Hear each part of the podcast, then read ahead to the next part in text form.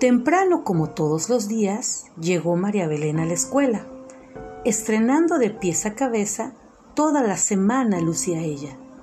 Atravesó el patio corriendo por un café, cuando la huesuda percibió que marchaba con estrés. Qué chula y preciosa se ve aquella güerota. Ahorita que está arreglada, me la llevo a primera hora. Sigilosa se movió la calaca para interceptar a Belén pero la norteña se defendió y le puso un buen revés. Llegando a las escaleras, se le atoró un tacón y la güera tuvo que resignarse a dar clases en el panteón.